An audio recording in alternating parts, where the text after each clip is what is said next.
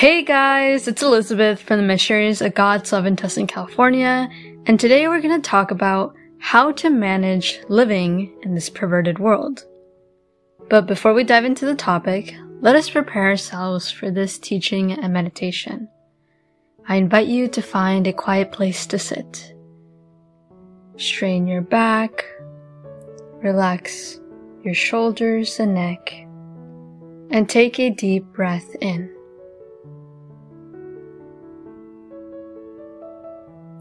Invite the Holy Spirit to come to you, to move you and inspire you.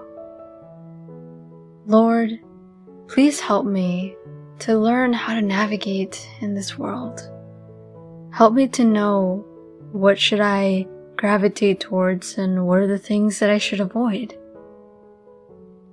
Help me to carry your values within me throughout my day.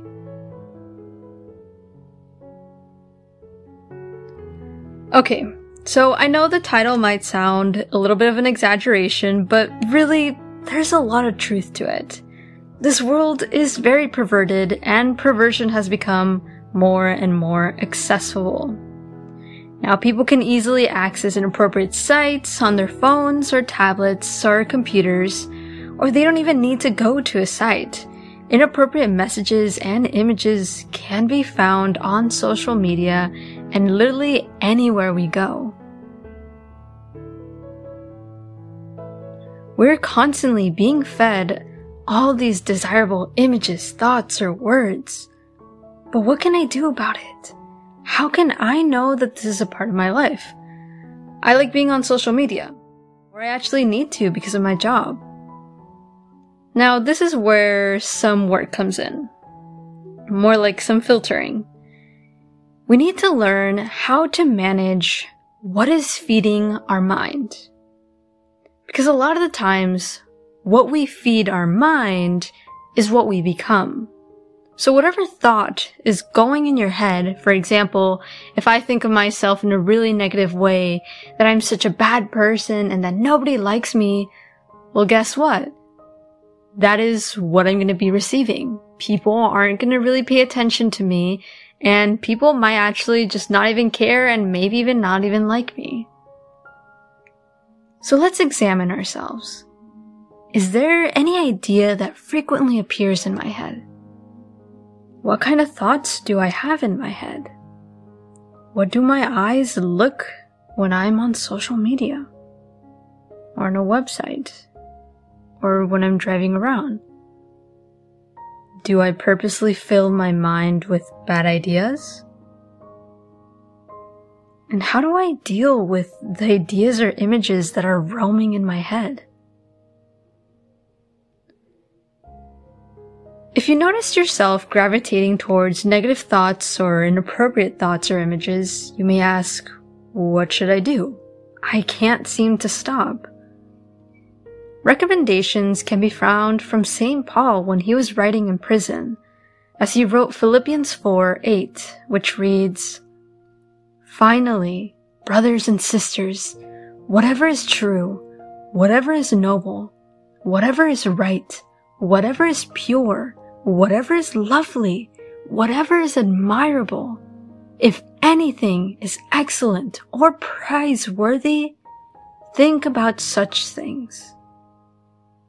St. Paul's advice and example encourages us that even if we're imprisoned by our bad thoughts and all this perversion around us, there's still a little window or a way out. He reminds us that we just need to focus on noble, pure, right, lovely, admirable, and prizeworthy things. And I don't know about you, but the first thing that comes into my mind is God because he is the only one who has all of the qualities all at once. So one way we can navigate this perverted world is by focusing on God. Stop yourself from gravitating pleasurable thoughts or negative thoughts that are associated with fear, anxiety, and worry. Or focus on other things such as family members, friends, people you love, the nature around you, or even healthy activities that bring you joy.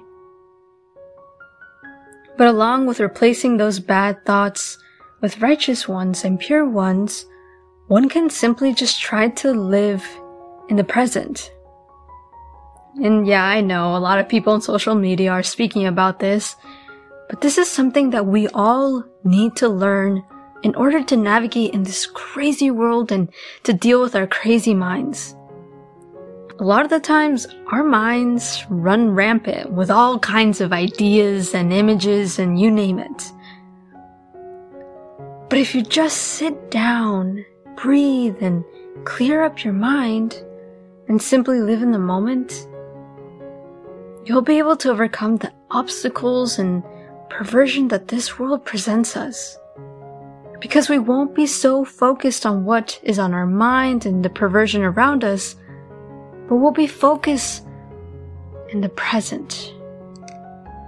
We will be able to overcome the obstacles that the world presents us because we won't be so focused on what is in our mind, but more like what is in our present. And by focusing in the present, I highly encourage you to focus on those pure, righteous, admirable things that the world has. And then we just end up thinking that those bad ideas and what's going on in my head is actually who I am. Because in reality, we aren't only one part of our body. We aren't only that one part, which is the brain. I can't say that I'm only my hand or my foot. There's a lot of other things that is, makes us who we are. So don't get discouraged when you're so stuck in these bad ideas and think that that's just who you are. No. Strive for change. Strive to look for more pure holy things like thinking about God or thinking about religious images or family members or just living in the holy presence of God to simply be present, which is such a big challenge nowadays with so much technology, with so much dopamines around us, with so much pleasure. But I promise you, once you focus in the holy presence of God and you're just present, you'll feel a lot better and actually have a lot more freedom. Continue meditating on this topic and tell God, Speak to me, O Lord, for your servant is listening.